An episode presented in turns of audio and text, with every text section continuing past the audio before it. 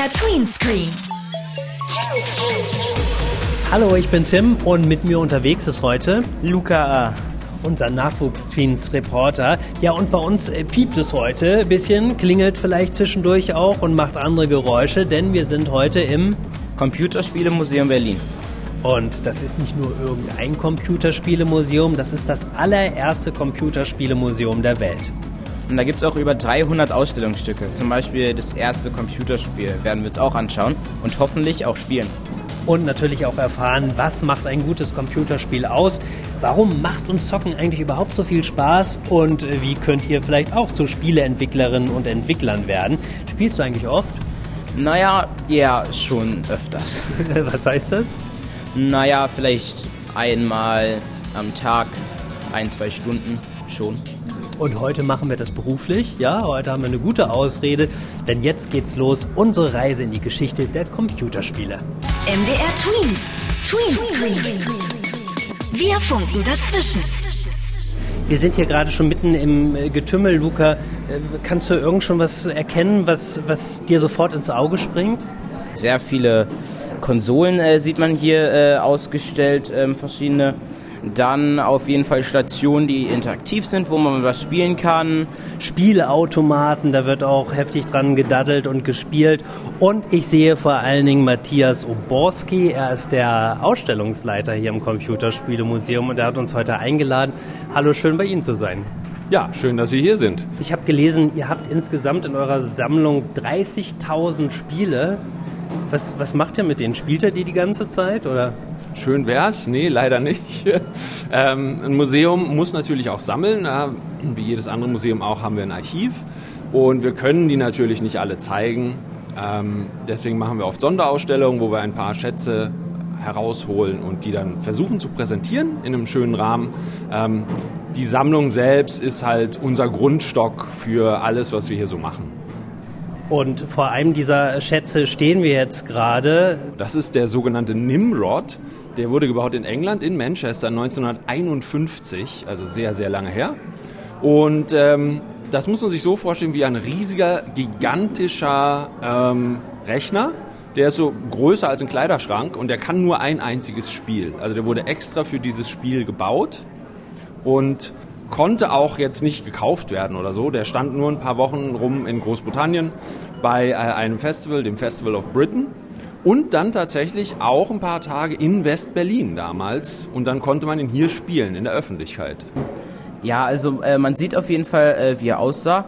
Ähm, dann sind hier vor äh, ein paar Knöpfe und ähm, dann auch ein paar Leuchtdioden, die da äh, drin stecken. Das heißt wahrscheinlich soll es leuchten oder so. Und äh, ja, das ist eine Art ähm, Streichholzlegespiel simuliert.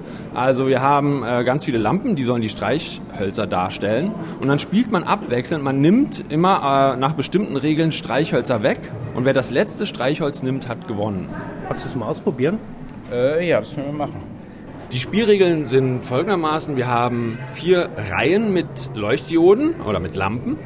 Und ähm, dieselben Reihen haben wir nochmal als Knöpfe und ich kann jetzt jeden Knopf drücken, den ich möchte und dann geht die entsprechende Lampe aus. Also wenn ich unten in der Mitte in der Reihe den Knopf drücke, geht unten in der Mitte die Lampe aus. Aber nicht nur die geht aus, sondern alle Lampen rechts daneben in derselben Reihe, die gehen mit aus. Und wenn ich meinen Spielzug getan habe, ist der Computer dran und der schaltet ein paar Lampen aus. Immer so weiter. Und wer dann die letzte Lampe erwischt, der hat gewonnen. Okay, also ich drücke jetzt erstmal mal hier den äh, untersten Knopf ganz in der Mitte, weil es für mich am sinnvollsten erscheint. Und jetzt sehe ich, okay, äh, alle äh, Lichter jetzt in, äh, rechts davon in der Reihe gehen aus. Ähm, jetzt hat der Computer in der Reihe darüber auch einen äh, Knopf gedrückt und jetzt sind alle ähm, Knöpfe äh, darüber ausgegangen. So, jetzt probiere ich einfach mal diesen Knopf zu drücken. So, jetzt gehen die rein aus. Und jetzt weiß ich theoretisch, also jetzt sind alle Lichter aus, außer zwei. Und wenn ich, und jetzt bin ich dran, und wenn ich jetzt einen Knopf drücke, dann hat der Computer automatisch gewonnen.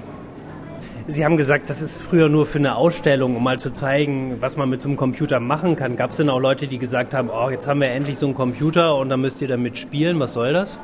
Äh, ich würde sagen, das war die Mehrheit der Leute. Also der Computer wurde ja in den 40er Jahren erfunden, äh, auch und wegen des ähm, äh, Zweiten Weltkrieges, um Berechnungen schneller anzustellen. Und dass man mit dem Computer auch spielen kann, war überhaupt nicht geplant. Ähm, der Hintergrund hier ist einfach, dass diese Firma Ferranti aus Manchester ihre Technologie zeigen wollte.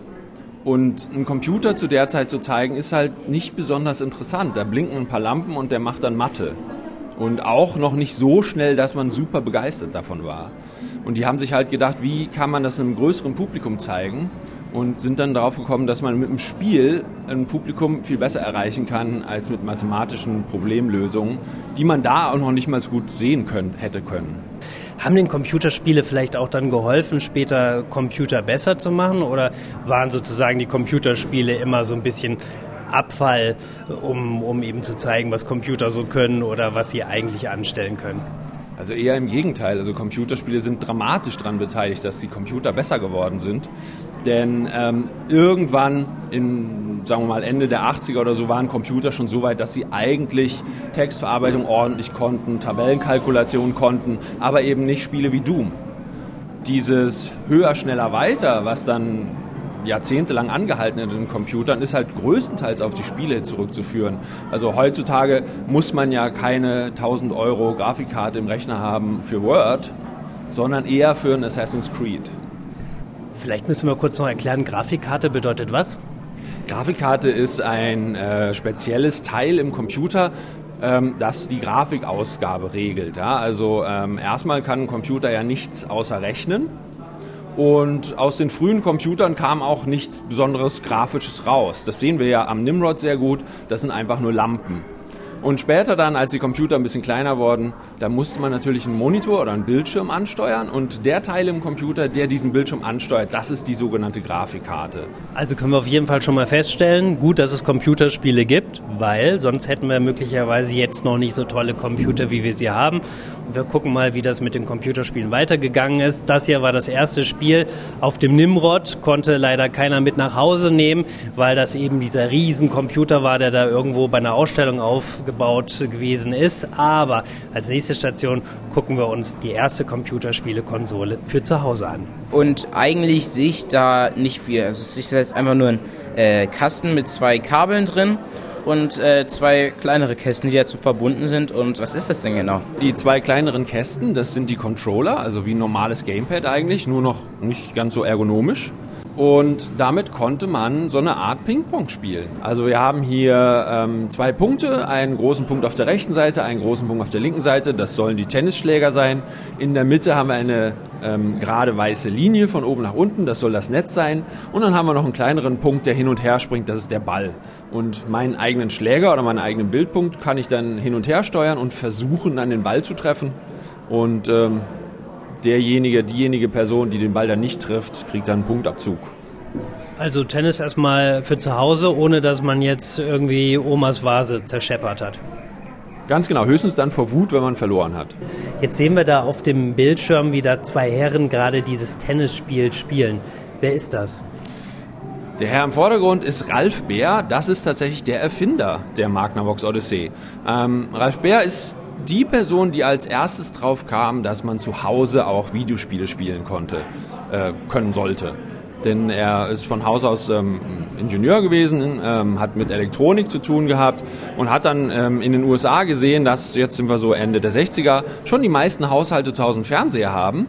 Was kann man mit dem Fernseher denn noch alles machen, hat er sich gedacht. Und er hat sich gedacht, naja, man kann vielleicht mal versuchen, selber aktiv zu werden und selber die Bildschirminhalte zu steuern.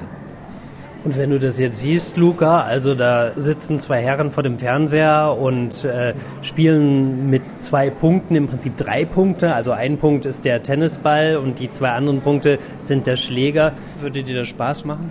Naja, ich glaube vielleicht für ein paar Minuten, aber danach wäre es halt, glaube ich, ein bisschen langweilig, weil es äh, immer dasselbe ist. Aber wahrscheinlich damals schon eine ziemliche Sensation. Das war durchaus eine ziemliche Sensation, ja. Ähm, denn man muss sich ja vorstellen, äh, vor der Odyssey war es einfach überhaupt nicht möglich, in irgendeiner Form elektronisch zu spielen. Die Leute hatten keine Computer zu Hause, die gibt es noch nicht in so klein. Und die Leute haben auch noch keine Spielekonsolen, denn ähm, die wurden ja noch nicht erfunden. Was zeichnet denn überhaupt ein gutes Computerspiel aus? Also was würdest du sagen? Naja, ich würde auf jeden Fall sagen, man sollte Spaß dabei haben.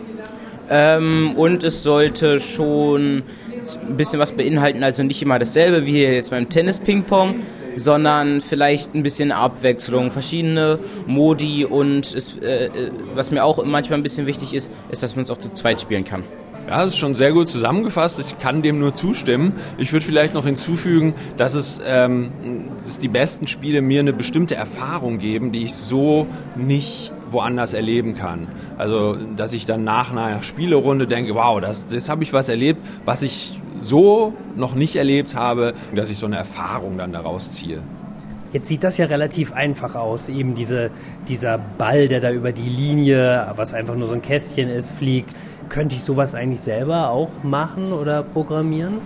Also heutzutage auf jeden Fall. In den 70ern wie Ralf Bär, da war es schon noch anspruchsvoll. Heute kann man das sehr schön machen. Ähm, es gibt so eine ähm, Programmiersprache, sehr einsteigerfreundlich, also eine Programmierumgebung, die heißt Scratch, die ist extra für Jugendliche gedacht. Also gerade so ein Ping-Pong-Spiel ist, glaube ich, heute machbar, wenn man sich so ein bisschen hinterkniet und jemanden hat, der sich vielleicht schon auskennt. Scratch haben wir auch schon mal bei Tweenscreen vorgestellt und das ist wahrscheinlich auch so das Ding. Ne? Man denkt immer, ach, das ist alles total kompliziert und es macht erstmal Spaß, das zu spielen. Aber selber machen, das kann man sich durchaus zutrauen. Heutzutage ist es sehr einfach geworden, einfache Spiele zu machen. Auch mit äh, Roblox, dieser Plattform, wo man selber relativ schnell Spiele machen kann, ist es einfach. Aber wenn man dann direkt so ein Meisterwerk im Sinn hat, äh, so ein großes Spiel äh, wie jetzt Assassin's Creed oder sowas wie Elder Scrolls, da wäre ich dann schon vorsichtig. Das schafft man zu Hause nicht mehr alleine. Okay, das sind natürlich dann auch riesige Welten, die man dann irgendwie erschaffen muss. Wie viele Menschen arbeiten denn bei so einem Computerspiel mit, wenn die das äh, programmieren oder wenn so ein Computerspiel entsteht?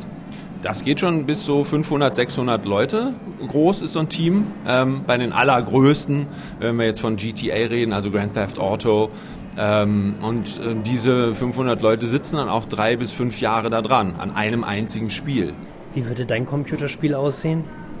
Ähm, ich glaube, es wäre, naja, also ich würde natürlich probieren, was Großes zu schaffen, aber wahrscheinlich wäre es auch sehr ähnlich zu drei Punkten. Aber wer weiß, wir holen uns ja hier heute ein paar Inspirationen und am Ende der Sendung äh, steht vielleicht ein Plan für das nächste große Computerspiel. Für alles, was einen Bildschirm hat. MDR Tweenscreen. Heute unterwegs im Computerspielemuseum in Berlin. Wir tauchen ganz äh, tief ein in die Geschichte der Computerspiele und ich sehe große Augen. Die großen Augen, die gehören zu Luca. Was ist los? Naja, also ich sehe gerade so ein Ding, da steht Nintendo Game Boy drauf und ich weiß nicht ganz, was es ist. Also ich habe schon mal davon gehört, das ist jetzt ungefähr so groß wie mein Handy, aber viel, viel breiter, auch ein bisschen kleiner. Und äh, naja, also da sind jetzt irgendwie, ich glaube, ja, fünf Knöpfe drauf und ich verstehe jetzt nicht ganz genau, was das sein soll. Das ist der Nintendo Game Boy. Ähm, die zweite mobile Spielekonsole von Nintendo aus den 80ern. Damit konnte man spielen und zwar mobil. Das ist heute nichts Besonderes mehr, weil wir alle ein Smartphone haben. Aber damals war es noch nicht so populär. Und der Nintendo Game Boy ist eine der erfolgreichsten ähm, Konsolen aller Zeiten. Ich glaube, der steht auf Platz 3 oder so in der ewigen Bestenliste.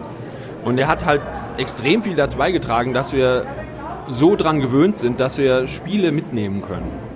Der Bildschirm ist einfach nur so eine Art Viereck. Ähm, auch nicht so hell ist mir gerade aufgefallen.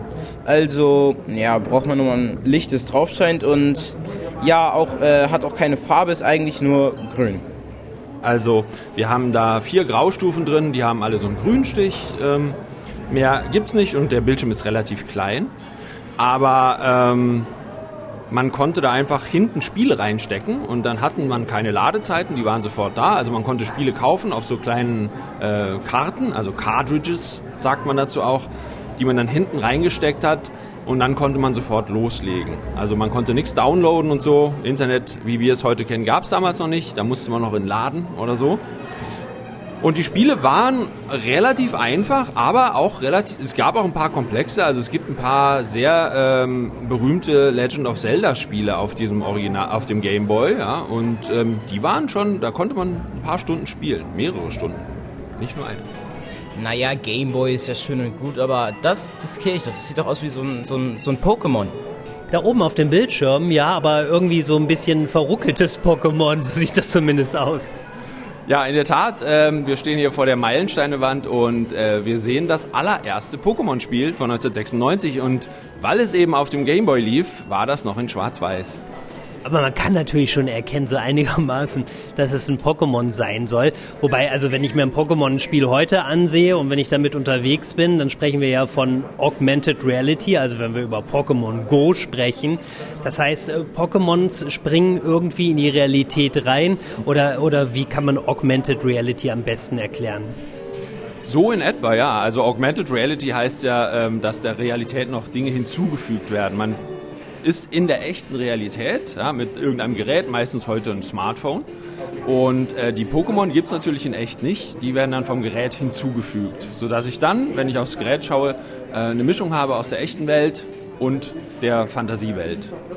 Wie ist das denn überhaupt? Ich meine, Spiele werden immer cooler und toller und ich kann irgendwie im Alltag äh, mich mit Spielen auch beschäftigen oder meinen Alltag dadurch teilweise vielleicht auch ein bisschen interessanter machen. Und so ein Spiel zieht einen natürlich auch relativ rein. Macht es da irgendwie Sinn? Weil die Eltern kommen ja oft um die Ecke und sagen, ja, eine halbe Stunde am Tag spielen ist in Ordnung. Wie ist da Ihre Meinung? Wenn man wirklich nichts anderes mehr macht als nur noch spielen, dann ist es sicher nicht gut, äh, weder für Schule noch für sonstige soziale Aktionen oder so, die man sonst noch hat. Aber ich kenne das auch, dass man wenn man so ein striktes Zeitlimit hat, manchmal kann man sich einfach nicht gut dran halten, denn Spiele sind sehr komplex und äh, manchmal habe ich halt ein Spiel, ähm, da habe ich in einer, von einer halben Stunde genug und dann ist auch wirklich alles okay. Und bei manchen Spielen, äh, allein um mich hineinzufinden und so, brauche ich ein paar Stunden. Und ähm, ich finde, da sollte man, man sollte schon auf jeden Fall drüber reden, wie viele Zeit, wie viel Zeit man dafür ähm, aufwendet. Aber ein ganz striktes Zeitlimit ohne Rücksicht auf Kinder und Jugendliche und auf die Spiele, die Art der Spiele, finde ich halt auch nicht besonders sinnvoll. Man muss halt viel drüber reden. Wie ist es bei dir zu Hause? Gibt es da ab und zu mal Diskussionen, was die Spielzeit betrifft? Naja, das gibt es äh, definitiv öfters, weil manchmal sitzt man gerade einfach in einem Spiel und man möchte nicht aufhören, weil man möchte noch eine Mission zu Ende bringen oder man möchte noch äh, kurz irgendwas etwas ausprobieren und ja, deswegen gibt es da sehr, sehr oft äh, Diskussionen drüber. Und was sind da so deine Argumente? dass äh, jetzt zum Beispiel meine Mutter ja auch selber auch am Handy ist und obwohl jetzt nicht unbedingt Videospiele spielt, äh, macht sie ja auch andere Sachen und dann denke ich mir ja, okay, dann kann ich ja auch am, äh, meine Videospiele spielen und ähm, wenn ich von der Schule zum Beispiel nach Hause komme, denke ich mir, ich war jetzt gerade so viel in der Schule, äh, Schule, da kann ich doch auch mal ein bisschen entspannen und da soll es mir auch mal ein bisschen Freiheit lassen. Also miteinander sprechen, das bisschen aushandeln und vielleicht auch mal euren Eltern erklären, was ihr da alles macht und warum das interessant ist und warum es manchmal vielleicht auch schwierig ist, das in dem Augenblick zu unterbrechen. Das hilft auf jeden Fall. Das geben wir als so kleinen Tipp mal mit auf den Weg hier aus dem Computerspielemuseum in Berlin. Tweenscreen mit Tim. Wir stehen hier vor unserer kleinen Sonderausstellung ähm, Start Your Engines und da dreht es sich um Rennspiele. Für mich sieht das äh, so ein bisschen aus wie eine große Spielhalle. Das kennt man manchmal auch so aus dem Urlaub am Strand oder so. Ja, fünf Automaten mit verschiedenen Spielen und äh, da sind Lenkräder äh, an den Automaten, also ja, äh, wahrscheinlich Rennspiele.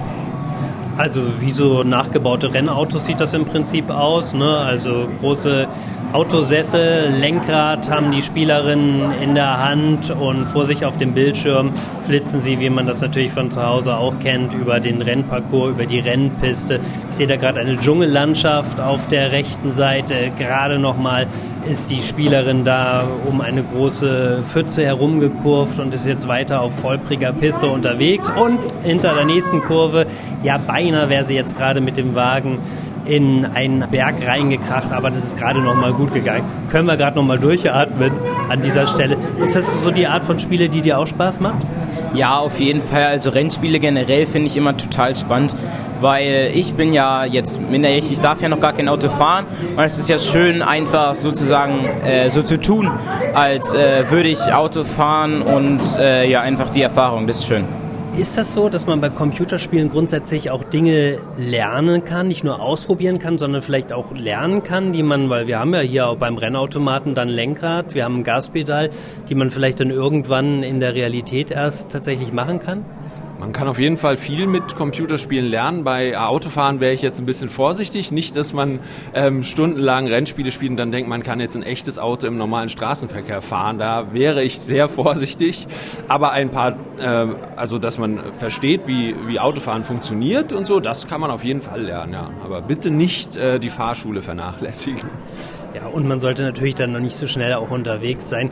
Hast du irgendwie bei Computerspielen schon was gelernt oder mitnehmen können, was du dann im echten Leben auch anwenden konntest? Naja, äh, zum Beispiel ähm, bei FIFA äh, habe ich teilweise neue äh, Tricks gelernt, wirklich, indem ich sie immer und immer wieder äh, nachgespielt habe oder einfach äh, Taktiken oder so. Das heißt, man kann wirklich dadurch Sachen lernen und wahrscheinlich auch für die Schule. Ich möchte fast sagen, bei fast jedem Spiel. Also am besten, glaube ich, funktioniert Lernen in Spielen, wenn man nicht merkt, dass man gerade was lernt. Ähm, ganz, ganz viele Spiele äh, bringen einem ähm, einfach so ein paar Bewegungen bei, wenn man jetzt ein bisschen mehr auf, auf Bewegungsspiele steht. Aber auch was Wissen angeht, wenn, wenn ein Spiel in einer bestimmten Zeit spielt, und das ordentlich recherchiert wurde, dann lerne ich, während ich Spaß habe, ohne dass ich es merke, schon etwas über diese Zeit. Und das finde ich eigentlich ganz gut. Und das Tolle ist ja tatsächlich auch, äh, was ihr vorhin gesagt habt, man kann einfach in so ganz andere Welten eintauchen, die möglicherweise gar nicht die eigene Welt äh, ist. Und ähm, das geht natürlich an solchen Automaten, wie wir sie hier gerade gesehen haben, diese Rennwagenautomaten, aber das geht ja mittlerweile auch zum Beispiel durch Virtual Reality Brillen. Was wird da alles so möglich sein? Da wird ja auch ganz viel ausprobiert. Also ich kenne ein ganz nettes VR-Spiel, da klettert man einfach nur eine Steilwand hoch. Ähm, und das ist dann zwar nicht ganz so wie echt, aber es tut auch nicht ganz so wie in echt weh, wenn man dann runterfällt. Und das ist immer die große Stärke bei Computerspielen, finde ich, dass man Dinge ausprobieren kann, die gefährlich vielleicht in der Realität sind, aber man hat ähm, vorm Rechner dann nichts zu befürchten. Also vielleicht müssen wir gerade noch mal erklären, VR, das sind ja diese Brillen, die man sich zum Beispiel aufsetzen kann, wo man dann komplett in diese künstlichen Welten eintauchen kann, weil ich eben auf der Brille dann bestimmte Welten sehe. Also ich kann mich zum Beispiel durch den Dschungel bewegen oder ich kann aus einem Flugzeug springen oder ich kann zum Beispiel, keine Ahnung, im Zirkus einen großen Auftritt haben. Ganz genau. Also man hat eine Brille auf und man ist wirklich komplett in dieser Welt. Man hat natürlich auch Kopfhörer auf, aber eben der andere Teil des Körpers, also der restliche Teil des Körpers, der ist dann noch nicht so richtig in der Welt drin. Also man merkt schon noch, dass man auf dem Stuhl sitzt, zum Beispiel, obwohl man gerade Fallschirm springt in der, virtuell, in der virtuellen Realität. Aber kann das vielleicht dann auch irgendwann mal ein Problem mit sich bringen, weil ich bewege mich eben durch diese künstlichen Welten, die sich alle total echt anfühlen und total realistisch sind und dass ich dann tatsächlich irgendwann glaube oder mein Gehirn zumindest glaubt, weil es nicht mehr unterscheiden kann, ja, du bist ja tatsächlich ein guter Flugzeugpilot zum Beispiel oder du bist ein guter Rennfahrer und dass ich dann irgendwie vielleicht auch Probleme bekomme, dass ich die Realität mit dieser künstlichen Realität verwechseln? Klar, das kann ich nicht ausschließen, aber ich glaube, dass, das haben wir letztlich in vielen Medien. Also wir kennen ja auch aus der Vergangenheit ähm, Personen, die dann irgendwie äh, gedacht haben, sie sind ein Charakter aus einem Buch oder so. Also meiner Erfahrung nach ist es so, wenn man dann die Brille abnimmt und dann so zwei, drei Minuten wartet, ist man auch wieder in der Realität angekommen. Das, das funktioniert schon. Gibt es denn irgendwas, was du mal gerne ausprobieren würdest? Äh, aus dem Flugzeug springen, weil sicher, das hört sich gerade total äh, spannend an. Und äh, man weiß ja nicht, äh, wie das ist äh, oder wie sich das anfühlt, weil es gibt ja auch Spiele, wo man zum Beispiel aus dem äh, Turm oder so springt.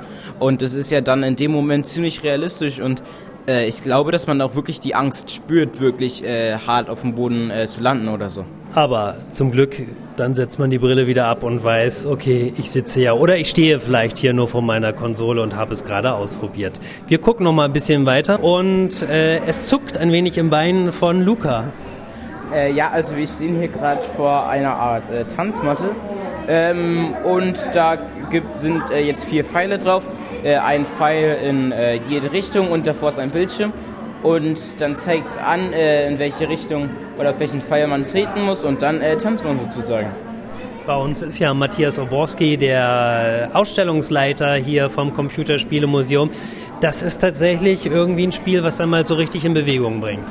Auf jeden Fall. Also man muss hier auch wirklich Kalorien verbrennen, um im Spiel gut zu sein. Wir haben eine Tanzmatte vor einer PlayStation 1, einer originalen PlayStation. Wie alt ist die?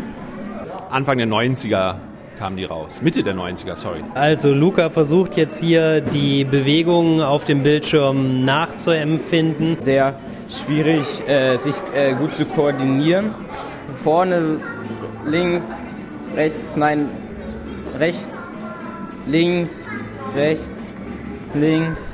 Ich hätte mir an dieser Stelle schon die Beine verknotet. Wie kann man denn noch zum Beispiel Computerspiele steuern? Also da wir ja gerade die Tanzmatte schon hatten. Man kann mit dem ganzen Körper ein Computerspiel steuern. Also es gibt zum Beispiel von Microsoft, ähm, gab es mal so eine Kamera, die heißt Kinect. Und da stellt man sich einfach davor und dann ist man selber quasi der Game Controller. Also die Kamera erkennt meinen Körper und ich kann dann winken, äh, tanzen äh, oder auch irgendwelche Kampfspiele spielen und muss dann aber selber ganz schön anstrengend äh, diese Bewegungen vorführen. Und dann gab es aber auch in der Geschichte ähm, der Computerspiele ziemlich exotische Dinge, wie zum Beispiel ein Dirigentenstab. Es gab mal ein Playstation-Spiel, da konnte man dann ein Sinfonieorchester dirigieren mit dem Dirigentenstab. Den hat man dann an die Playstation angeschlossen. Ähm, es gab noch äh, Rumba-Rasseln, damit musste man Musikspiele machen. Oder äh, Donkey Konga, das mit dem tollen Namen Donkey Konga. Ähm, da musste man Kongas spielen. Da waren die Kongas, also Percussion-Instrumente, die Eingabegeräte für ein Musikspiel. Und ich finde es natürlich auch faszinierend, dass man so sich das Sportstudio irgendwie ein bisschen nach Hause holen kann und die unterschiedlichsten Sportarten ausprobieren kann. Und äh, natürlich ist auch immer der, der Spaßgedanke dabei. Ne? Und äh, Spielen, Sport, das macht natürlich am Computer Spaß, das macht natürlich auch irgendwo draußen Spaß. Wie ist das denn überhaupt? Wie kriegt uns denn so ein Computerspiel, dass wir immer weiter spielen wollen, dass uns das so Spaß macht? Gibt es da Tricks, die immer ähnlich sind, die sich Computerspiele-Entwicklerinnen und Entwickler zunutze machen? Also in der Frühphase ähm, der Videospiele, also wenn wir jetzt über Pac-Man reden oder Space Invaders, da war ein Trick, den praktisch fast alle Spiele in der Zeit gemacht haben, dass sie immer schneller wurden. Man hat dann ein Level gemeistert und hat gedacht, so jetzt, das kann ich, das finde ich, ne, bin ich richtig gut drin. Und dann kam das eigentlich dasselbe nochmal, aber in schneller. Und dann möchte man sofort natürlich äh, das auch meistern. Also auch der sportliche Ehrgeiz. Genau. Und später wurde es dann ein bisschen äh, ausdifferenzierter. Ähm, Spiele, die eine Geschichte erzählen, machen das genauso wie alle anderen Medien, die Geschichten erzählen. Wenn die Geschichte interessant ist und ein paar Wendungen hat und so bleibt man natürlich dran und will unbedingt das Ende erfahren, wie bei einer Serie. Ja, also das ist ein Trick. Und dann gibt es aber auch so mechanische Tricks, dass man, ähm, gerade wenn man in Spielen, wo man oft springen muss, also egal ob Super Mario ist oder bei Assassin's Creed, da gibt es halt Sprünge, die sind schwierig, nicht unmöglich, aber schwierig und man scheitert vielleicht zwei, drei, vier Mal man möchte aber dann das doch schaffen. Also dieses Gefühl, etwas erreicht zu haben, das ist auch, äh, kann man ziemlich gut ausnutzen als, als Spieleentwickler oder Entwicklerin. Was packt dich immer an einem Computerspiel? Wenn es etwas gibt, so eine Art ähm, Belohnung im Spiel, zum Beispiel, dass man dann danach noch ein Virtual Item kriegt, zum Beispiel vielleicht eine Mütze für den Charakter oder irgendwas, dann möchte man natürlich äh, das erreichen und dann möchte man auch immer weiterkommen und dann kann man sich ja auch mit Freunden vergleichen und zeigen, hey, guck mal, ich habe das geschafft und ich bin schon so weit und das ist bei mir immer schon so ein großer Anreiz kann man sich dem eigentlich auch irgendwie entziehen? Wir haben ja vorhin schon drüber gesprochen, also ewig lange spielen, das gibt dann Stress mit den Eltern, ist vielleicht auch nicht so gut. Wenn man merkt, dass man sich so viel mit Spielen oder mit anderen Medien beschäftigt, dass die, äh, dass die Freundschaften drunter leiden oder andere soziale Beziehungen drunter leiden, dann sollte man so schon mal hinterfragen, ob man hier gerade noch ähm, auf der richtigen Spur ist da macht es vielleicht auch gar nicht mehr unbedingt Spaß, nicht so viel Spaß, wie wir jetzt zum Beispiel hier gerade auf der Tanzmatte gehabt haben. Dann wird es dann letztlich auch ein bisschen zum Stress. Genau, also ich glaube, das merken die Leute dann auch meistens selbst ein bisschen, dass sie äh, andere Dinge im Leben vernachlässigen und dann sollte man das natürlich ändern. Wir haben heute auf jeden Fall gesehen, wie vielfältig Computerspiele sind, wie sie sich immer weiterentwickelt haben. Was hat dich am meisten begeistert? Von den alten Spielen ähm, fand ich äh, schon dieses, äh, dieses Tischtennisspiel ganz lustig, weil es sozusagen ja das äh, erste richtige ähm, Videospiel für zu Hause ist und es ja eigentlich so simpel ist ähm, und es immer, immer noch Spaß machen kann. Es macht auf jeden Fall Spaß, diese kleine Zeitreise hier im Computerspielemuseum anzutreten. Vielen Dank, dass wir heute hier sein durften. Ja, ich habe zu danken. Vielen Dank, dass ihr hier wart. Und vielleicht seid ihr mit eurer Klasse mal unterwegs, macht einen Ausflug nach Berlin, dann ist das Computerspielemuseum auf jeden Fall eine gute Adresse. Das war MDR Tweenscreen für heute. Bis zum nächsten Mal. Tschüss sagen Luca und Tim. Dein Medienmerk bei MDR Tweens. Tweenscreen.